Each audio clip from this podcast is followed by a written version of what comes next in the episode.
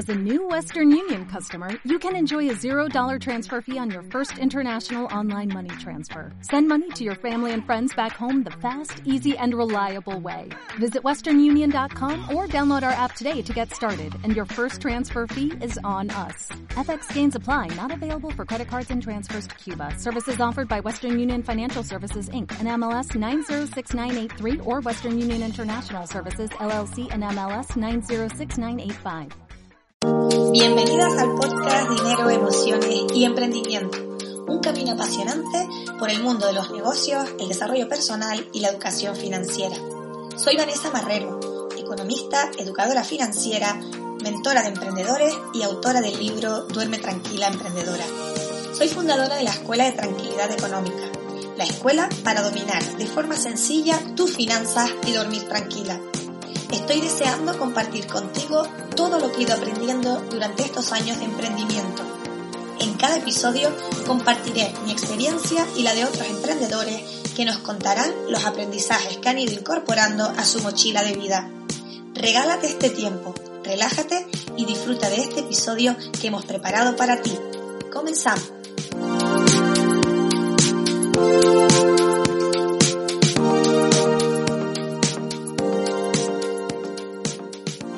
Bienvenida, bienvenido a otro episodio del podcast Dinero, Emociones y Emprendimiento.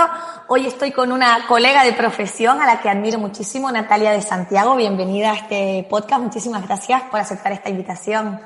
Gracias a ti por invitarme. Estoy encantada de estar aquí. Bueno, te voy a presentar, Natalia, y si se me olvida algo, pues luego tú lo, lo completas, ¿vale? Natalia de Santiago es ingeniera de formación, financiera por vocación y está especializada en el impacto económico del cambio climático. Ha trabajado siempre en finanzas, en París, en Madrid y en Múnich. Y en 2009 fundó My Value Solutions junto con dos compañeros de promoción. La primera startup española especializada en el diseño de soluciones Open Banking de planificación y gestión financiera para bancos, empresas y particulares.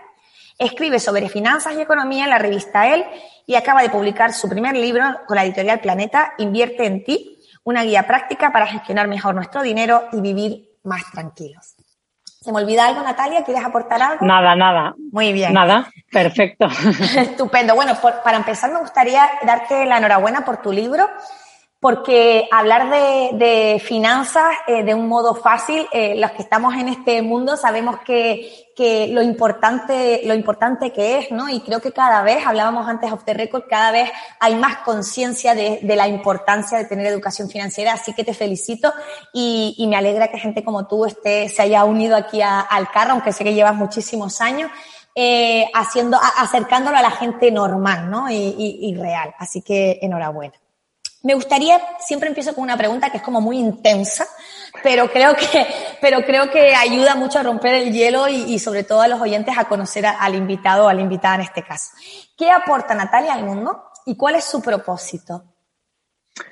Eh, pues yo creo que eh, al final yo lo que hago es hacer fácil lo difícil, ¿no? O sea, pero tanto ahora con las finanzas, intentando hacer un poco de divulgación y tal, pero bueno, yo es que en mi trabajo principalmente me he dedicado muchísimo a hacer modelos y al final se trata de eso, ¿no? De extraer de lo complejo, intentar sacarlo fácil para poder hacer un modelo. Y yo creo que por eso se me entiende cuando hablo. Porque yo estoy acostumbrada a eso, a traducir cosas con muchísimas variables y tal a algo sencillo. Con lo cual supongo que ese es el secreto al final. Y mi propósito, pues eh, bueno, eso lo, estuve pensando durante muchos años mucho y al final llegué a la conclusión de que era eh, pues eh, dejar a la gente mejor de la que te lo encontraste, ¿no? Tanto en lo personal como en lo profesional, ¿no? Pues un poco tener eso en mente. Qué bonito. Buen propósito ese. ¿eh? Bueno, Natalia, ¿qué nos pasa a las mujeres con las finanzas, Natalia? Eh, estuve leyendo hace, hace, una, bueno, hace un mes o así, ¿no? El, informe de, del Banco de España, ¿no?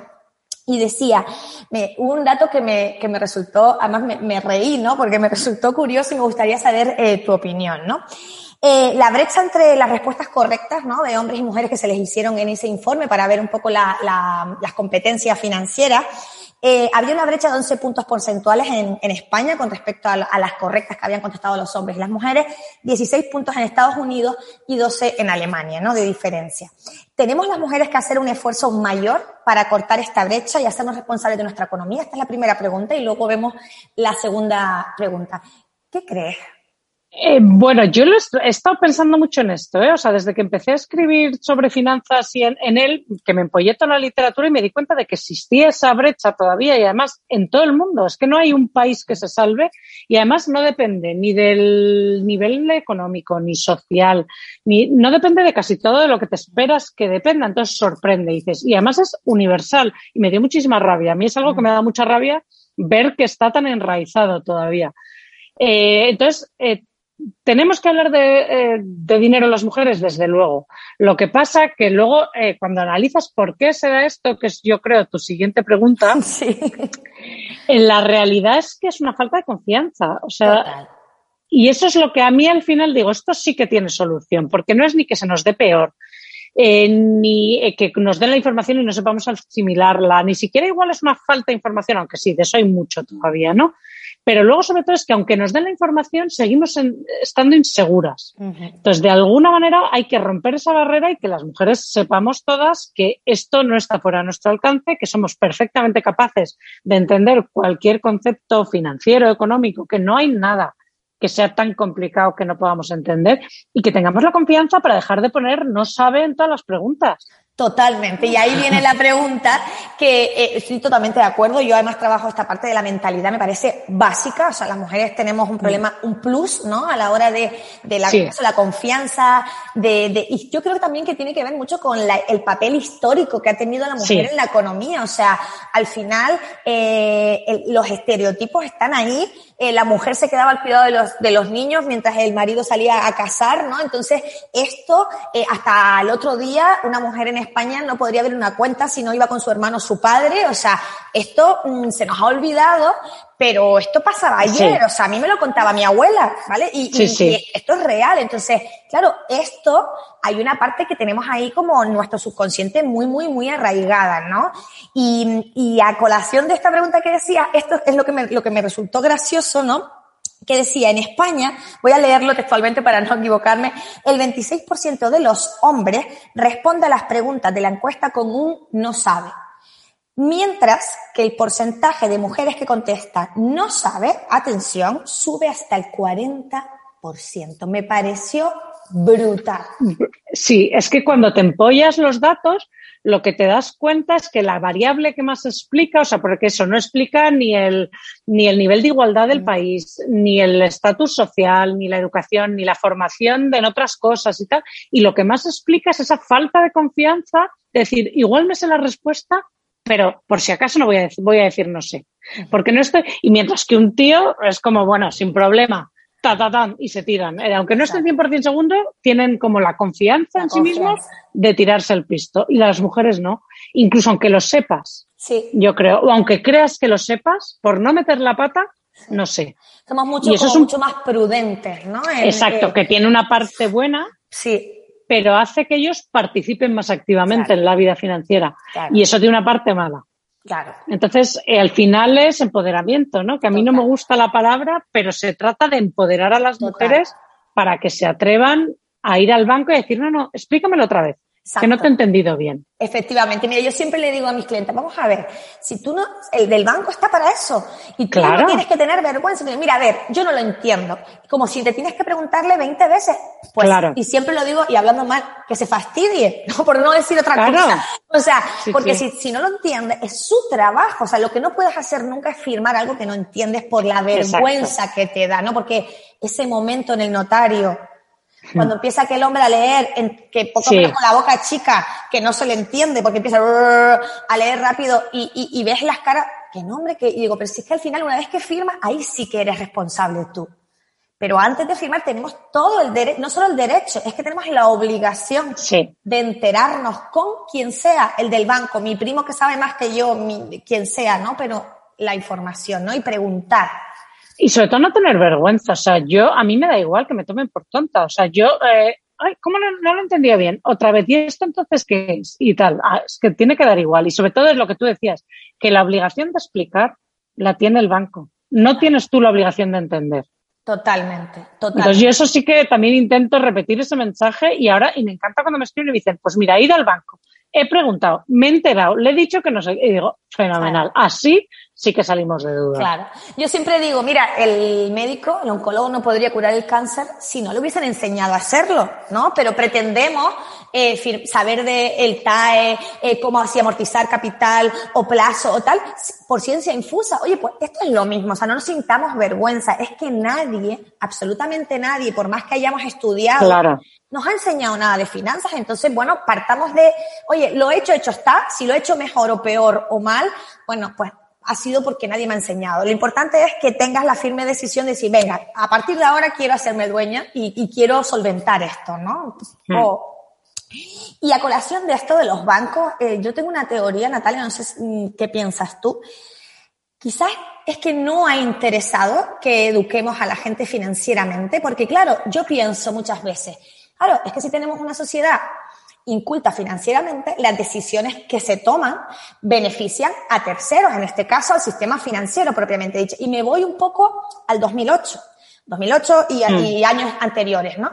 Cuando todo el mundo firmó hipotecas. Claro, eh, en este momento, cuando las hipotecas, la gente iba al banco y le decía, no, vas a tener que pagar 400 euros de hipoteca. Y la gente el- lo que hacía era, ah, pero es que de alquiler pago 600, ¿no? Hoy me sale más barato y encima la casa es mía. Y si mañana no la puedo pagar, se la doy al banco. Claro, nadie supo, o sea, el hecho de no saber que el Euribor podía subir y bajar y que esa cuota se podía convertir en 900 a los años. Mm. Que si no podías pagar, no, con la casa no valía, que tenías que seguir debiendo. Claro, yo entiendo que esta falta de formación, ¿a quién interesó? Pues al sistema financiero que hizo que mucha gente eh, obtuviera productos. Entonces, bueno, quizás no ha interesado que, que- que sepamos finanzas. ¿Qué piensas? Eh, ya, bueno, yo ahí es que, eh, hombre, obviamente ha habido casos mm, sangrantes de mala praxis y hasta de mala fe, ¿no? Y ahí están los tribunales pues para constatarlo porque hay casos que claman al cielo, la verdad. Lo que pasa es que también es verdad eh, que los últimos, o sea, que ah, históricamente el señor del banco era una persona de confianza y eran productos relativamente sencillos y tal. Entonces coincidió además con una el, mundo financiero se ha hecho muchísimo más complejo. Se han hecho productos estructurados, no sé qué, muchos más complejos que luego encima se han querido dar acceso al ahorrador común, eh, cosas que no entendía casi ni el que te las estaba vendiendo a ti, ¿no? Entonces yo creo que ahí ha habido una falta de, de supervisión, por un lado, o sea, la regulación tampoco ha ido al ritmo que tenía que haber ido, eh, ha habido como una explosión de lo financiero sin que hubiera habido las medidas de protección suficientes. Entonces, claro, eh, a veces por mala fe y a veces no, pero ha habido verdaderos casos de indefensión del consumidor, claramente. O sea, las buenas noticias es que desde 2008 se ha hecho mucho. O sea, yo creo que eso también hay que decirlo, ¿no? O sea, que, que tampoco es cuestión de demonizar que sí, ha habido verdaderos escándalos, pero se ha hecho mucho, la supervisión es ahora muchísimo más estricta y, y bueno, yo creo que ahora uno se puede fiar más de lo que se podía fiar entonces. Pero sigue habiendo casos que a mí todavía me escriben de cosas y tal, que digo, no puede ser que esto esté pasando todavía y que sea, además, si lo comentas con gente de banca de otras, te dicen, imposible, eso hoy en día no se puede hacer y se hace todavía en según qué sitios. O sea que aunque yo diría que la mayoría de la banca ya no funciona así, todavía puedes tener mala suerte realmente. Sí, sí, pasa, pasa, porque a mí también me llegan Sí. cosas de, de realmente que dices, Dios mío, ¿no? Eh, que siga pasando Que- esto. Yo siempre exacto. digo, vete y defiende tus intereses. Y después cuando te llaman y te dicen, guau, pues lo conseguí, dices, guau, es que, pero qué pena, ¿no? Qué pena que, que, que tenga Sí. que seguir habiendo este tipo de cosas. Pero bueno, como en todos los sectores, hay buenos, malos. Lo que pasa que cuando se trata de nuestro dinero, pues duele más o da más rabia, ¿no? Que, que realmente trabajen así. Los conceptos económicos, Natalia, son algo que a la gente pues les trae de cabeza, les pone nervioso, no suele gustar, ¿no? Yo siempre digo que bailamos con la más fea porque a la gente como que no, como que no le gusta. Y esto es lo que tú haces en tu libro, Invierte, invierte en ti, ¿no? Eh, eh, hablar un poco de todos estos conceptos económicos que tú siempre dices que explican todos estos señores repeinados, que estoy totalmente de acuerdo, ¿no? Eh, explicados a, pues a eso, a, a que, al mundo, al mundo real, ¿no? Para que lo expliquemos. Cuéntanos ah, o cuéntales a, los oyentes qué es la inflación, cómo funciona, pero sobre todo me gustaría que, que explicaras, porque en el libro lo explicas muy bien, eh, ¿Cómo afecta que la inflación suba, baje o incluso que sea negativa a la gente que tiene deuda, que está endeudada eh, o a nuestros ahorros? Explica un poquito esto para, para que lo entiendan un poco mejor. Pues a ver, la inflación al final es el valor que pierde tu dinero. Es decir, hoy con un euro tú puedes comprar X cosas. Si la inflación sube, pues con ese mismo euro el año que viene vas a comprar un poquito menos de cosas, ¿no? Digamos. Y si la inflación baja, al contrario, tu euro te dará para comprar más cosas, ¿no? Que en principio eso te daría una idea de, pues oye, mejor que baje la inflación que que suba para que mis euros eh, tengan. Pero, claro, eh, no es tan así, porque si la inflación baja, ¿qué pasa? Que lo que está perdiendo valor también eh, son tus ahorros frente a tus deudas digamos, ¿no? Entonces, también, o sea, que la inflación baje tiene un problema eh, que sea negativa y es que lo eh, está beneficiando a los deudores en detrimento de los ahorradores. O sea, con lo cual eso son, eso se ha visto. Es, eh... Uy, perdona, te lo estoy diciendo al contrario. Es decir, eh, cuando la inflación sube, estás, eh, tus deudas cada vez son menos, con lo cual te está animando y, cuando y además y tus ahorros están perdiendo valor, con lo cual te está ayudando a invertir, te está animando. Por eso es bueno que haya un poquito de inflación, para que la gente se anime a, invertir y tal, pero, eh, eh pero y no tanto, pero no esté parado porque tus deudas, como están perdiendo valor, pues te anima a, invertir, a tener deudas, etcétera. Cuando la inflación eh, baja, tienes lo contrario, que tus ahorros, eh, tal, con lo cual eh, lo que es, estás inmovilizando un poco la, la economía, ¿no? Te estás animando menos a la gente a participar y a dinamizar, que al final la economía son intercambios. Tiene que haber compro. Si todo el mundo se queda con sus ahorros sentados en su casa, no hay economía que valga, ¿no? Entonces, por eso, aunque una mucha inflación es terrorífico porque claro, beneficia al deudor en detrimento del ahorrador y eso es terrible, ¿no? Porque es y de todos los funcionarios, etcétera. Entonces, resulta que la gente más arriesgada se está viendo y más kamikazes se está viendo beneficiada, pero un poquito de inflación es necesaria, porque si no, nadie haría nada con su dinero y no habría economía, no habría inversión, no habría innovación, no habría todas las cosas que nos hacen crecer. Entonces, por eso, en general, el mandato de los bancos eh, centrales suele ser mantener la, la inflación cercana al 2%, ¿no? Que es más o menos lo que se considera que no es ni demasiado para estar incitando a los kamikazes, ni demasiado poco para que el ahorrador diga, uy, yo de aquí no me muevo y no hago nada.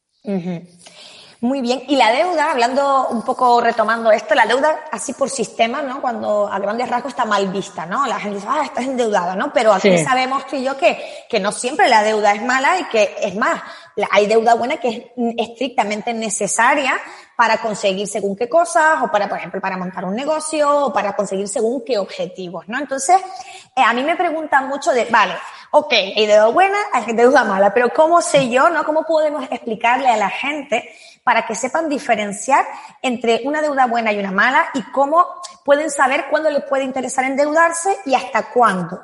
¿Hasta cuánto? A ver, en, exacto. O sea, yo creo que para diferenciar una deuda buena de una mala, el, hay solo hay que endeudarse para cosas que te ayuden a crecer. Y que te ayuden a crecer significa o que te va a permitir tener más ingresos en un futuro, como puede ser formación, ¿no? Si tú te haces un máster que luego te va a permitir tener un trabajo mejor, etcétera, fenomenal. O para cosas que te pueden ayudar a, aumentar tu patrimonio, como puede ser comprar una casa, montar tu propio negocio también, etcétera. Ahora, ojo con esto porque aumentar tu patrimonio, pero no para invertir en negocios ajenos ni en inversiones así de alto riesgo. Eso hay que hacerlo siempre solo con ahorro, para eso es muy peligroso.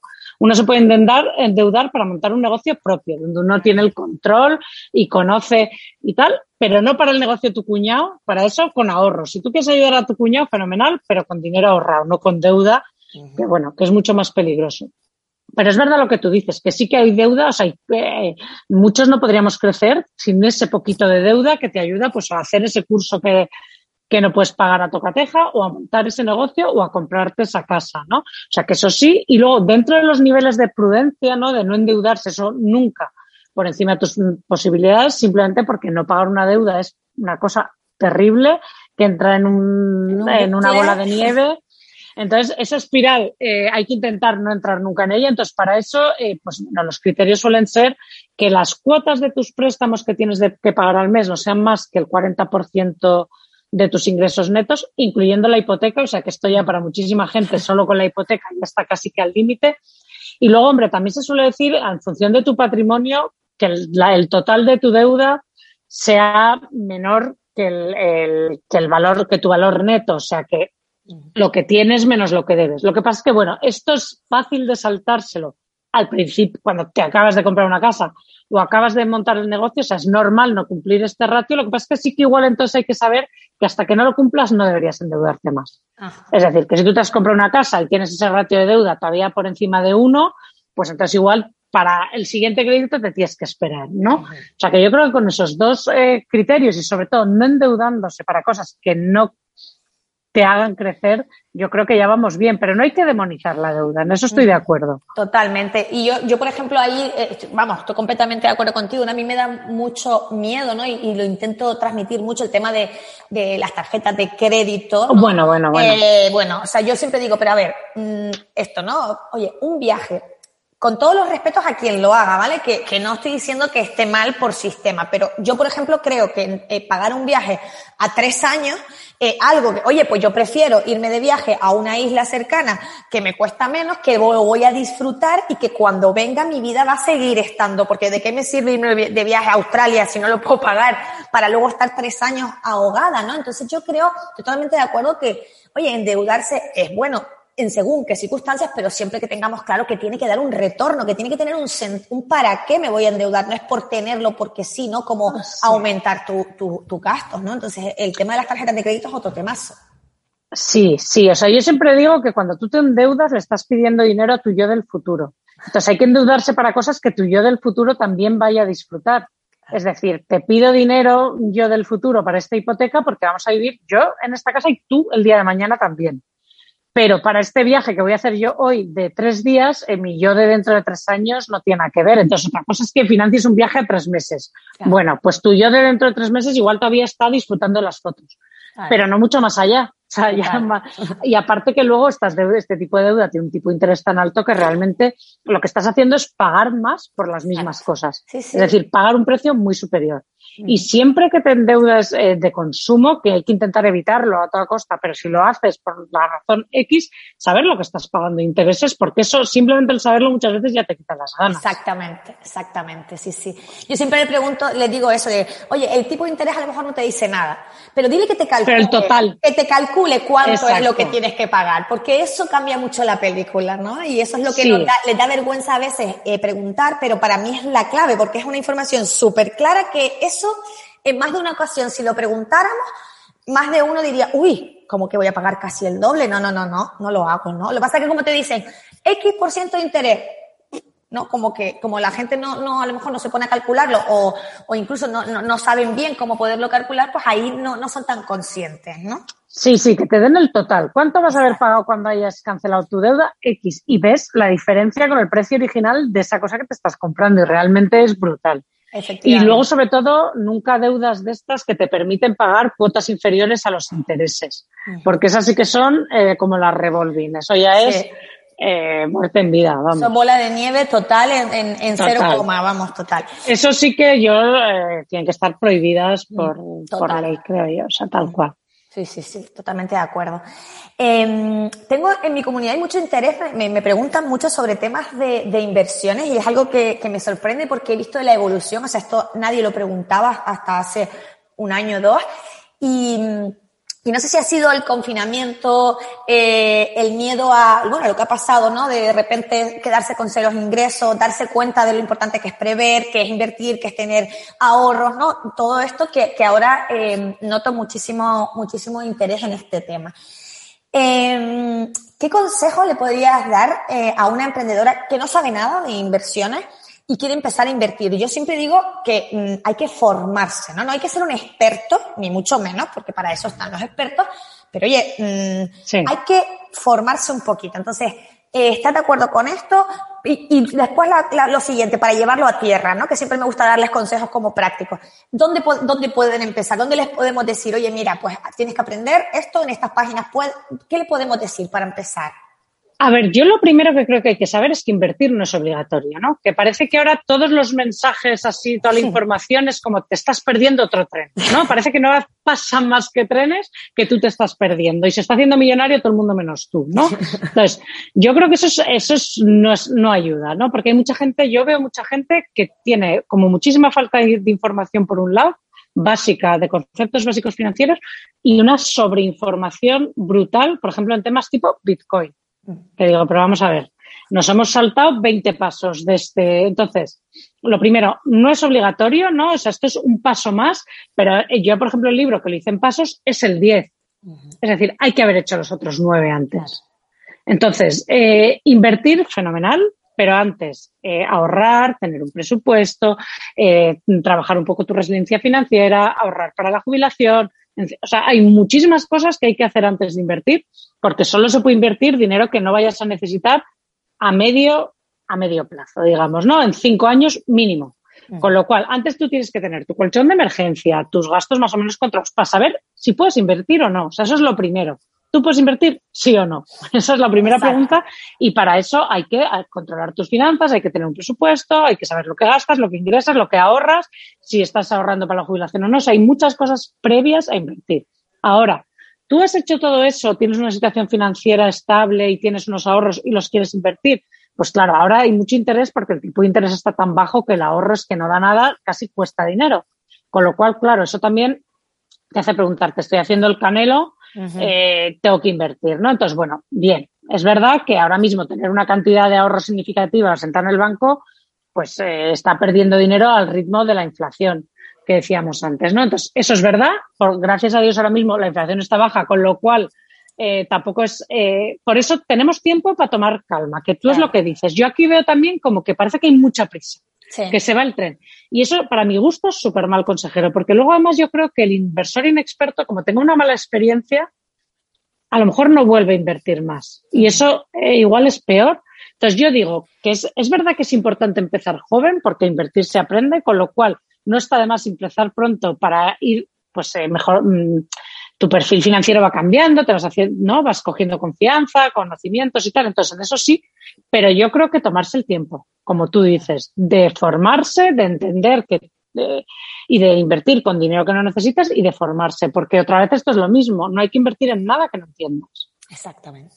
Eso es fundamental. Es que es muy peligroso y los mensajes, estoy totalmente de acuerdo, ¿no? Que ahora parece como que mm, tienes la sensación de que, ay Dios mío, no estoy metiendo aquí, en el fondo indexado, en las criptomonedas, lo otro, lo no sé qué, y es como una sensación, y yo a veces le, cuando me, me, es que me, preguntan un montón y le digo, pero a ver, ¿ya tienes el colchón de emergencia? No, pues, mm. entonces ya no, es que no, no, no seguimos no hablando. tiene sentido, o sea, no tiene sentido, porque si te viene un COVID, lo que importa es que tú puedas mantener bueno, ¿cuál es ese colchón? Lo ideal, un año, seis meses, vale. Lo que a ti te haga sentirte que tú tienes capacidad de reacción para buscarte de nuevo la vida. Pero es que eso es lo básico, porque ¿de qué hablamos de invertir en qué? O sea, invertir qué, ¿no? Entonces yo creo que, que ese es el punto de partida erróneo, ¿no? De que parece que es invertir por invertir, porque si no, estamos, se están forrando. A todas estas no se están forrando, aparte de esto, ¿no? Que, también, que, también quede claro este mensaje, ¿no? ¿no? No se están forrando, ¿no? Para nada. Y, y la inversión no es magia, y además siempre lo decimos, ¿no? Mayor riesgo, mayor posibilidad de rentabilidad, que no es que sea mayor rentabilidad por sistema, ni mucho menos, ¿no? Y también mayor riesgo, obviamente, de perderlo todo. O sea, que es que, entonces, esto, esto es algo que, que es, casi que sentido común, ¿no? O sea, no, nadie te da duras a cuatro pesetas, eso que nos decían nuestras abuelas. Y yo creo que en el tema de inversión, vamos, cobra todo, todo el sentido, ¿no? Y un poquito hablando de, eh, de estos productos, ¿no? Por lo menos los más conocidos. A mí sí hay, hay uno que me, que, bueno, que, que me gusta bastante, que creo que, que, que, cumple un poquito este perfil para gente a lo mejor que no es muy experta o que no quiere estar todo el día ahí mirando, ¿no? Que, eh, ¿Qué opinas tú de los fondos de inversión, los fondos indexados, ¿no? O sea, vamos a explicar primero la diferencia entre uno indexado y uno de gestión efectiva para que la gente lo entienda y cuéntanos tu, tu opinión. De estos fondos. A ver, lo primero es que yo creo que a día de hoy en España, sobre todo por la fiscalidad, eh, para el ahorrador común a nivel de productos de inversión, los fondos de inversión tienen unas ventajas con las que es difícil competir, ¿no? O sea, porque hay gente que dice eh, acciones y tal pero realmente comprar acciones de una en una, aunque sea Telefónica, aunque sea Iberdrola, aunque sea BBVA, que parece como súper seguro, no, tiene un riesgo enorme, porque diversificar es la única forma real para, pues, para minimizar tu riesgo. Entonces, para el ahorrador común, para poder diversificar, para poder eso, tener acceso ya de partida a un número de inversiones suficientes para que el riesgo no sea tan alto, el fondo de inversión te ayuda porque ya está, tú a título personal no podrías comprar acciones en tantas empresas diferentes como puede comprar un fondo de inversión por ti. Eh, luego, además, a nivel de regulación y tal, pues eso, como tú eres dueño además de la inversión final, o sea, de la parte proporcional de cada una de estas acciones, es súper difícil que un fondo de inversión quiebre, por no decir imposible, porque tendrían que quebrar todas y cada una de las pequeñas inversiones, que eso la gente no lo sabe, que el que te, aunque quiebre el banco que te ha vendido el fondo, tu fondo no ha quebrado. Este es la del Banco España pondría otro gestor o la CNMV, pero no. Entonces, a nivel de seguridad también te ofrecen una seguridad que otros productos eh, no te ofrecen y luego la fiscalidad en España, como te permite traspasar de un fondo a otro sin tributar por las plusvalías entre medias, pues ese pequeño ahorro te, va haciendo como que tu rentabilidad compuesta también. Entonces, el fondo de inversión es un vehículo que ahora mismo tiene unas ventajas casi que insuperables para el ahorrador común, diría yo. Ahora bien, eh, hay 33.000 fondos de inversión comercializados en España y no son ni muchísimo menos eh, parecidos. Entonces, eh, esa es la parte bonita de todo lo que hemos contado. La parte fea es que es muy difícil elegir un fondo de inversión. Y es muy difícil elegir porque además eh, unos pocos son muy buenos y muchos son mediocres. Con lo cual, eh, dar con esos muy buenos no es fácil.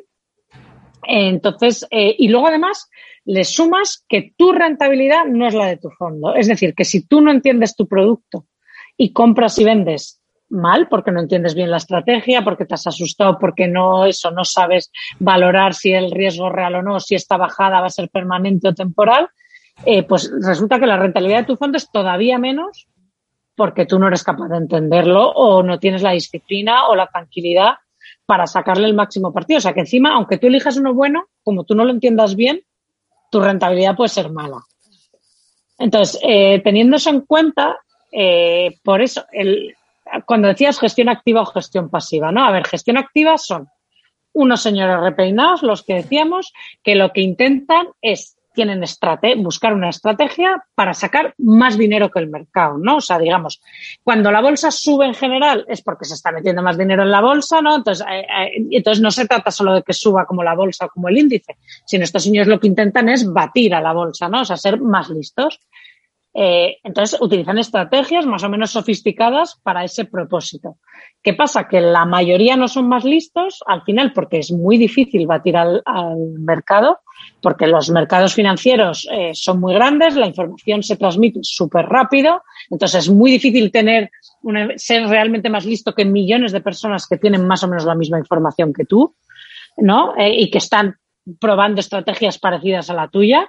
Entonces, por eso es muy difícil batir al índice, por eso lo hacen muy pocos fondos de forma consistente, porque además la suerte juega un papel importante y la suerte tiende a concentrar también los resultados en unos pocos, con lo cual por eso significa que hay unos pocos que sí que baten al índice bastante, pero la mayoría van con el índice o por debajo del índice. Y además, como a estos señores hay que pagarles por hacer todo este trabajo de intentar eh, batir al índice, ¿qué pasa? Que suelen tener unas comisiones relativamente altas. Y tu rentabilidad es la rentabilidad del fondo, tu rentabilidad, dependiendo de cuánto compres y vendes, menos las comisiones. O sea, una comisión más alta sí que es directamente menos rentabilidad para ti.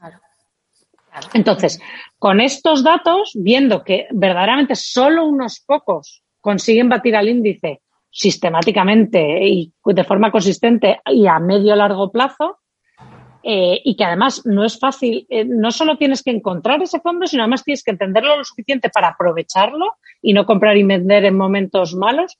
Entonces, por eso surgieron los fondos indexados, que lo que dicen es, bueno, como realmente es muy difícil batir al mercado y porque hay que ser mucho más listo que muchísima gente y eso no es fácil, eh, pues yo no lo, es que directamente ni lo voy a intentar. yo lo que voy a hacer es replicar al mercado, es decir, beneficiarme de las grandes tendencias, ¿no? Del crecimiento económico, de, de, algún sector en particular a lo mejor, o de una zona geográfica, pero no intentando ser este señor repeinado que lo que quiere es directamente ser más listo que la media, sino ser igual de listo que la media.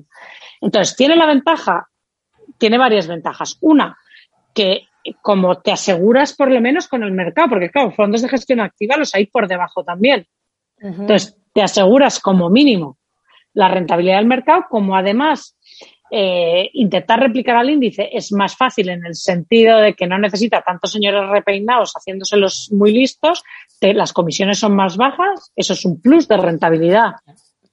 O sea, si, por ejemplo, si un fondo de gestión activa obtiene los mismos resultados de rentabilidad, porque hay muchos que al final van prácticamente con el índice, que uno de gestión pasiva, como los de gestión pasiva tienen menos comisión, la rentabilidad es superior.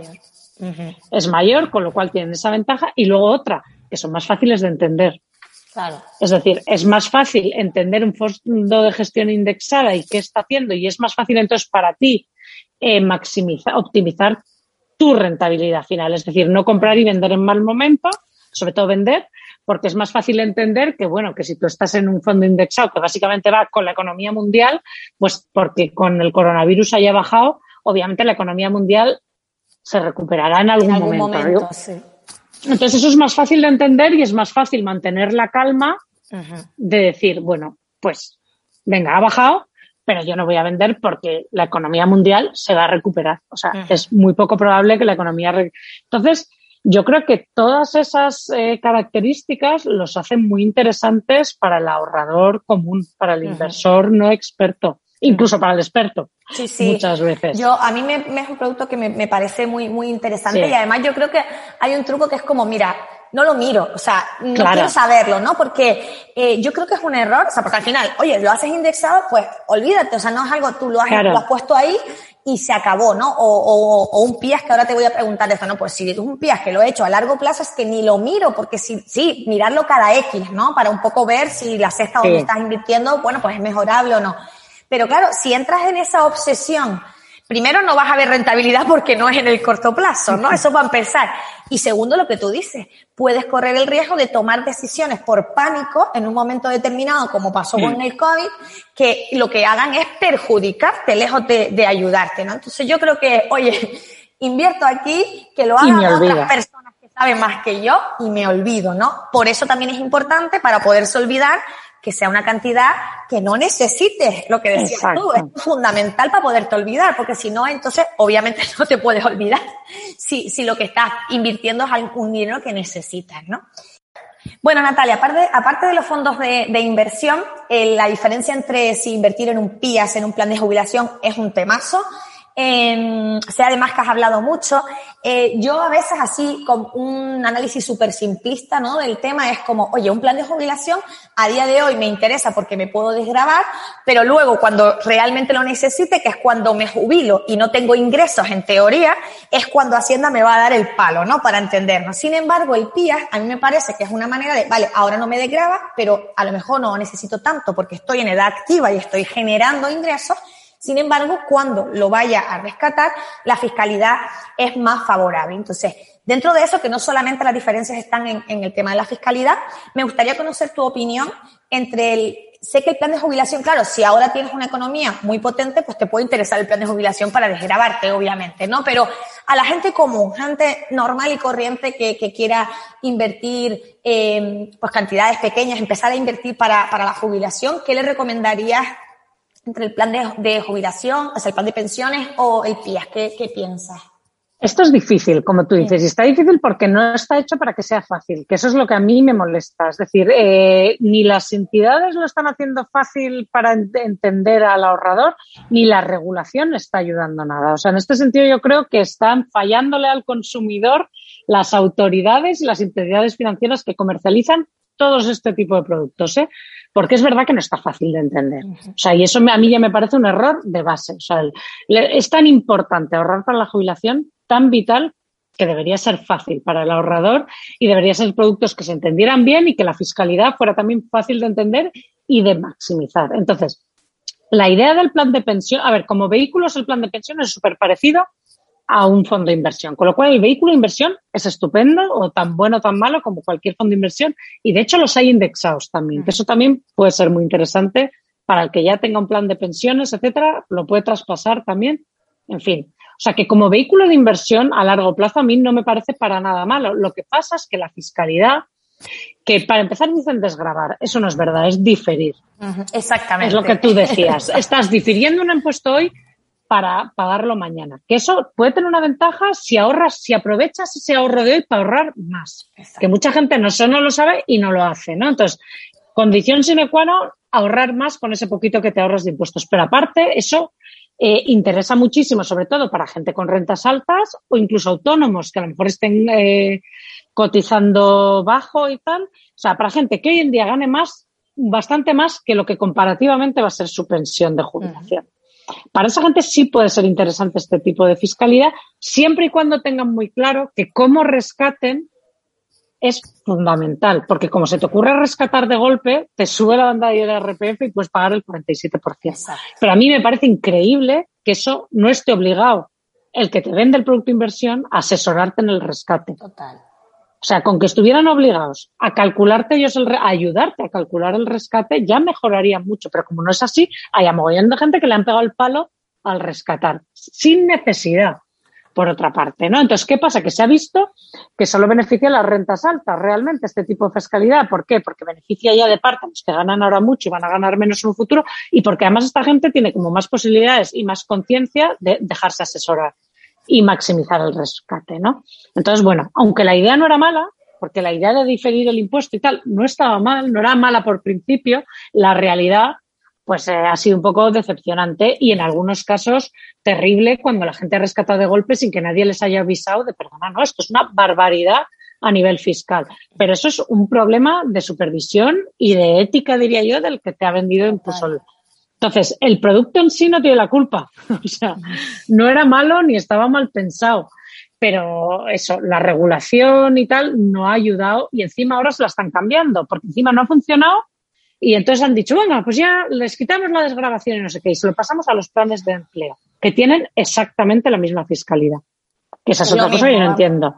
Que digo, el problema de la fiscalidad no lo has resuelto. Lo has pasado de un lado y lo has pasado a otro. Tampoco. Pero bueno, los PIAs son productos de seguros, ¿no? No son ya eh, de. Entonces, la diferencia, por ejemplo, contra un plan de pensiones es que un PIAS, teóricamente, la aseguradora sí podría quebrar, ¿vale? Así como tu plan de pensiones, como decíamos en los fondos de inversión, ¿no? Eh, pero el, el PIA sí, aunque teóricamente están también bajo una supervisión súper estricta del eh, fondo de garantía este de tal y cual. Eh, sí, que es complicado, vamos, que es complicado que realmente. No, y aparte tienen la obligación de tener una reserva y unas provisiones matemáticas y tal, pero bueno, la realidad es que si quebrara tu aseguradora de tu PIAS o de tu seguro de jubilación, tú te pones a la cola de los acreedores, más o menos, y tendrías que esperar a que aquello se resolviera y lo normal es que recuperes tu dinero. Pero bueno, no es lo mismo como un plan de pensiones que realmente la quiebra la gestora es para ti casi que transparente, ¿no? O sea, no es lo mismo. Que eso también es importante saber. Entonces, luego, los PIAs en principio eh, nacieron de rentabilidades garantizadas, ¿no? O sea, esa fue como la idea para un ahorrador eh, muy conservador que no quería meterse a invertir en un fondo de pensiones, que son inversiones, pues normalmente con algo un poquito más de riesgo. O sea, también hay grados, ¿no? ¿Qué pasa? Que como luego ya la rentabilidad garantizada ahora mismo con estos tipos de interés eh, dan nada y menos y encima nada y menos en un producto en el que tú te estás atando para un montón de años. Eso es lo malo, que en épocas de tipos bajos contratar un producto a largo plazo de rentabilidad garantizada no compensa. Claro. Eh, porque te estás, para un tipo que hoy es bajo, ya atando un montón de años, ¿no? Entonces no es buen momento para eso. Entonces surgieron los Unit Link o los PIAS tal, que te permiten como tener cestas así más arriesgadas y tal. La idea está muy bien porque además en teoría te permite traspasar de una cesta a otra, o sea, ajustar un poco tu nivel de riesgo. Que ves que la fija empieza a dar más, oye, pues me quito riesgo, se deja. O sea, eso es la parte buena. La parte y la fiscalidad que tienen, que bueno, que no eso no desgraba, pero luego no te graba tampoco al rescatarlo, ¿no? Y luego además tiene que si lo rescatas en renta vitalicias, entonces las plusvalías no tributan cero. Exacto. O sea que tiene esas ventajas, ¿no?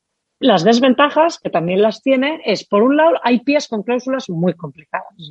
sobre todo de estos de rentabilidades un poco más variables y tal, ahí no son iguales todos los pies, no los han parido iguales tampoco. Ahí yo también, yo he visto cláusulas y me han consultado cláusulas que digo, ostras, gente de, es que esto no te va a compensar hasta dentro de 19 años, pero bueno, estamos locos. 19 años. Sí, sí. Never. O sea, o sea, que en ese sentido, ojito con los pies, tampoco puede ir uno y quedarse con el primer pies. Y luego tienen otra cosa y es que los que invierten en renta tal lo suelen hacer a través de fondos de inversión y claro, tienen que muchas veces tienes que pagar casi que doble comisión. ¿no? Yo te iba a decir que los gastos son suelen ser altísimos. Muchos son muy altos, sí. Y entonces, a, lo mejor hasta el décimo año no, no, no estás al día, o sea, no, no recuperas. y claro, sinceramente, esperar 10 años para tal me parece un poco, eh, teniendo eso, fondos indexados y cosas como más dinámicas y tal.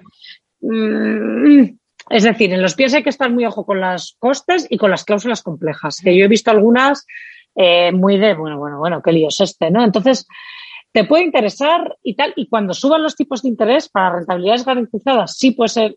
El problema es que ahora el ahorro da muy poco, ¿no? Entonces, como hay que ir a por un poquito más de riesgo, pues hombre, hay que entenderlo bien, sí. Claro.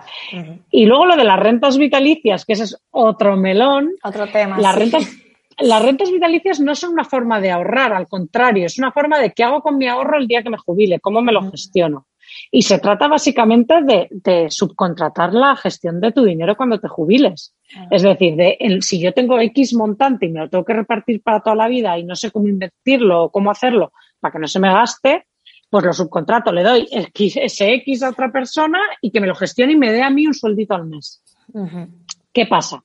Que como es un producto asegurador y estadístico, ¿no? Porque al final las aseguradoras, eh, la cobertura de riesgo es un poco así actuarial, eh, lo que hacen es, ellos te calculan más o menos la rentabilidad que ellos le van a sacar ese dinero y lo que ellos calculan que tú van a vivir y te dicen, a ti te voy a dar X al mes. ¿Qué pasa? Que si vives más, ganas Pierden ellos. Pierden ellos. Ahora, como mueras pronto, como en principio las rentas vitalicias puras es lo que tú dices, no queda nada. Si tú pierdes, si te mueres antes, ah, ganan ellos, ¿no? Es ahí estadística. Y juegan ahí claro. claro, es que es actuarial. Entonces, eh, bueno, pues ahí, ahí, si tú tienes muy buena salud y te cuidas mucho, pues igual. Y lo que pasa es con las rentas vitalicias, que a mí es un producto que no me disgusta así per se, lo que pasa es que es lo mismo. Como suelen ser rentabilidades garantizadas, ahora mismo, con los tipos tan bajos, no es el momento ideal para contratar una renta vitalicia, pues la contratas para los siguientes 30 años, 40 de tu vida. Entonces, tiene tipos tan bajos que no es un momento ideal, a no ser que te digan que te la van a revisar con el tipo de interés o cosas así. Entonces, eh, eso es también lo que hay que tener un poco en cuenta. Como producto no está mal y, te aseguras, bueno, que no te vas a quedar sin dinero eh, durante la jubilación, que no está mal pero claro, eso también depende el tipo de interés tan bajo ahora para todos los productos así muy de para gente segurola no es un momento No es el momento, sí, sí, está complicado.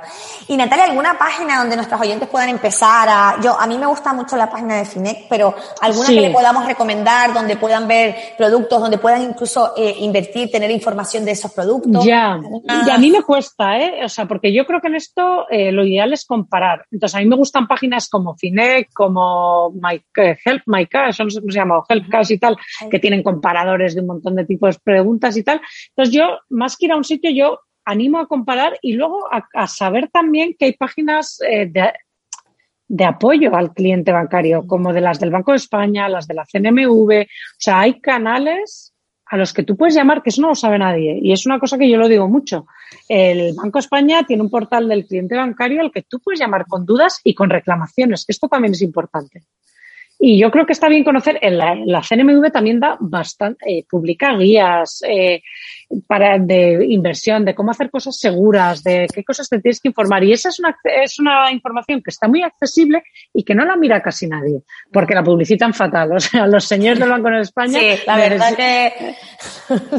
y la CNMV igual, pero es verdad que hay información y hay canales. Hay, hay muy interesante, es cierto, lo que dices, pero es verdad que no lo venden de una manera que a la gente le apetezca entrar y, informarse. No, y además mucha gente ni siquiera sabe que existe. Yo hay veces que la gente me consulta cosas que digo, esto lo primero, lo puedes consultar en el portal del cliente bancario y es más, si es así, lo puedes reclamar ahí también, que esto es importante. Cuanto más reclamemos y cuanto más dudas mejor será la supervisión y menos em, rollos farragosos hablar.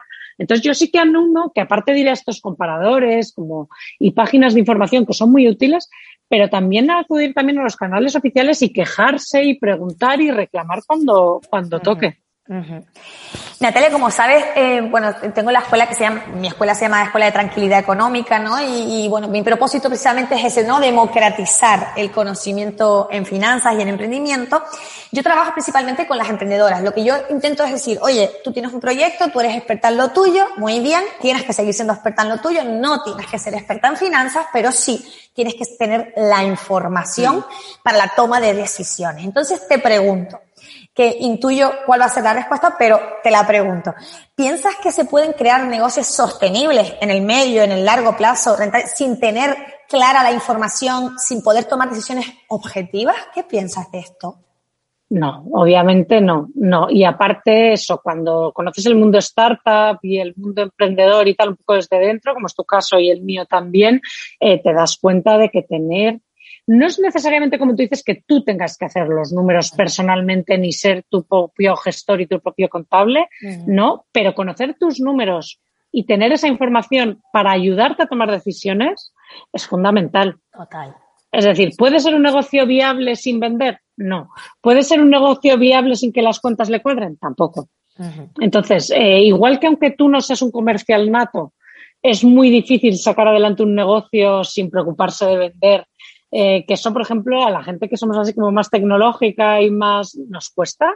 Eh, montas un negocio y tú no estás acostumbrado a vender y te cuesta un montón, pero hay que hacerlo. Eh, lo de los números, aunque tú no seas de números y aunque tú no seas financiero, a interpretar la información y a saber qué números necesitas es necesario, es fundamental y tener un control de tus números. Otra cosa es que puedas subcontratar que alguien te los haga o te ayude a hacerlos o te los revise y tal pero conocer tus números es fundamental. Total, ¿no? y el análisis, ¿no? el, saber leer, que yo siempre digo que los números nos hablan, nos dicen un montón de cosas. Lo que pasa es que no estamos acostumbrados a escucharle, pero... Y te diría que para las personas eh, corrientes y molientes también. Tampoco puedes vivir una vida sin eh, hacerte dueño de tus propias finanzas. Total, totalmente, totalmente. Además creo, por eso hablo yo de tranquilidad económica, ¿no? Porque, porque para mí ese es el objetivo a lograr. O sea, el objetivo no es eh, facturar X millones de euros hoy. Eso dependerá porque a lo mejor para ti está bien una cantidad y para mí está bien otra totalmente distinta. O sea, no creo que tenga que ver con la cantidad.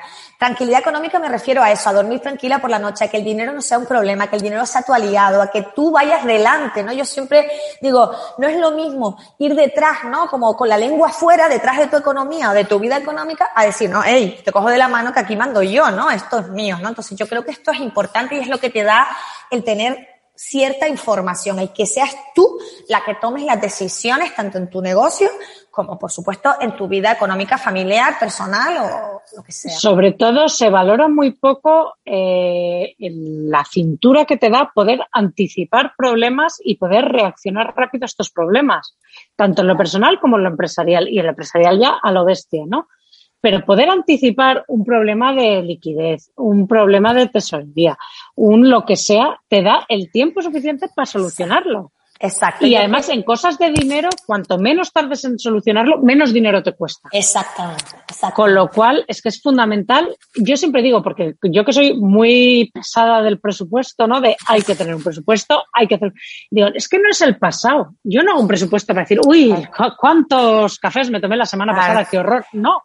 Digo, a mí lo que me interesa es el futuro. Exacto. Es ver si dentro de seis, siete meses voy a tener un problema. Y además, si ya tienes un plan, pues a nada que cambie alguna de las circunstancias, revisas tu plan y ves muy rápido dónde está el problema. Efectivamente, yo siempre digo la frase esta que me la han oído mil veces de la clave de las finanzas es adelantarse a los acontecimientos. Para mí es la clave, o sea, exacto. Y mucha gente me dice, pero ¿cómo voy a saber yo lo que voy a vender mañana? Pues tienes que saberlo y para eso está, para minimizar la incertidumbre, porque no somos adivinas, el plan A, el plan B, ¿no? Pero es que te da una tranquilidad eso, el saberlo por adelantado, el decir, vale, si pasa esto, tengo que hacer esto, pero lo hago al momento, ¿no? Que pasó en el COVID, ¿no? Yo, por ejemplo, les explicaba, yo trabajo, obviamente, con previsiones de tesorería y yo tenía un plan B, no por el COVID, porque no soy adivina, pero sí por, oye, ¿y si no vendo esto? ¿No? Y si no se apunta nadie al curso, pues tienes que tener un plan. Pues mira, tengo que hacer esto, esto y esto. Y la diferencia de actuar al momento y, de, y de, de, eh, entre que me doy cuenta que el COVID es grave, que no es grave, que tal, pasan tres meses, puede ser la muerte o la supervivencia de tu negocio. Es que es así de sencillo, ¿no? Totalmente. Yo, yo cambié mis planes totalmente con el COVID. O sea, yo vimos el problema venir, vimos cómo iban a caer los ingresos, o sea, que hay que cambiar de estrategia. Punto uno. Con la consecuencia que al final, cuando las veíamos la crisis, al final nos salió bien el año. Pero única y exclusivamente porque reaccionamos súper rápido. Y reaccionamos súper rápido porque lo vimos y dijimos, ¡uh! Problemón. Revisamos nuestro plan y tomamos las decisiones dolorosas rápido que había que tomarlas. Entonces, una vez las decisiones dolorosas, cuanto antes las tomes y antes te anticipes, lo primero, antes dejan de ser dolorosas porque pasas página y luego la solución viene mucho más rápido. Entonces, eso es fundamental. Mira, a mí me hizo mucha gracia, me escribió una chica contable. me dijo, es que claro, yo llevaba mis cuentas al detalle, imagínate una contable, y me dice, pero no se me había ocurrido planificar. claro. Claro, y digo, ah. pues es que ahí está es que a mí el pasado me da lo mismo. Exacto, es que yo siempre digo, el pasado es para llorar, para reírte, para darte palmadita, está bien, porque la información histórica es para, para llevar el control, ¿no? Pero lo que realmente te va a ayudar es adelantarte para saber qué hago, ¿no? ¿Qué hago para llegar ahí, no? Yo no me regaño nunca por los dispendios económicos. Bueno, pues pasa, yo lo que hago es esto cómo me afecta al futuro, ¿no? Total. Acción correctora, ¿no? Al final es, en el pasado no puedes incidir si para darte cuenta de, oye, mira, pues aquí lo podría haber hecho mejor. Vale, pues venga, a partir de mañana ya hago, esto no lo voy a hacer o esto sí lo voy a hacer. Totalmente, totalmente de acuerdo. Además, eh, creo, eh, sinceramente, que mm, en el mundo emprendedor hay ideas increíbles, emprendedores y emprendedores maravillosos que cada día se levantan con la ilusión, con la pasión y es fundamental que tengan esta parte controlada porque si no son flor de un día, ¿no? Si no son ilusiones que duran pues lo que el mercado te permite durar, pero no lo que tú quieres que dure, ¿no? Y no que sea viable en el largo plazo, ¿no? Sí, sí, o sea, hay muchas buenas ideas que fracasan por las finanzas, claro, por no no haber tenido un buen control y una buena visibilidad, eso claramente. Bueno, Natalia, ha sido un placer. Me gustaría, antes de, despedirnos, eh, cuéntanos cuáles son tus planes de futuro. Sé que hoy justamente, no sé cuándo esto saldrá a final de esta semana, pero hoy estás de estreno. Cuéntanos un poquito dónde te pueden encontrar y cuáles son tus planes. Bueno, yo mis planes eh, demasiados. yo ahora mismo tengo muchísimos frentes abiertos porque todo esto de la divulgación financiera lo hago un poco por amor al arte realmente, o sea que no es mi ocupación así como muy principal. Entonces, bueno, pues ya te digo, planes así, pues eso, el, libro sigue funcionando muy bien, con lo cual estoy muy contenta. Eh, y luego sí, ha salido ahora un curso de, de Excel de finanzas, ¿no? Para llevar tus cuentas y tu presupuesto y para profesionalizarlo un poco, ¿no? Que bueno, eso a ver, porque ya todo el mundo, no todo el mundo le gusta ponerse a picar números, pero bueno, yo espero que también sea útil y luego, bueno, pues voy a seguir pues por Instagram y por redes sociales, pues aportando toda la información que se me ocurra que puede ser útil. O sea, yo al final lo que intento es que lo que cuento, lo que hago, que, sea útil. Esa es como un poco la, bueno, lo consigues, el objetivo. ¿eh? Si te sirve, lo consigues. Así que muchísimas gracias por tu labor de divulgación y, de ayuda en este mundo de la educación financiera. No, gracias a ti. Estamos todos en el mismo barco, creo yo. Sí, sí. Muchísimas gracias, Natalia, y bueno, hasta el siguiente episodio.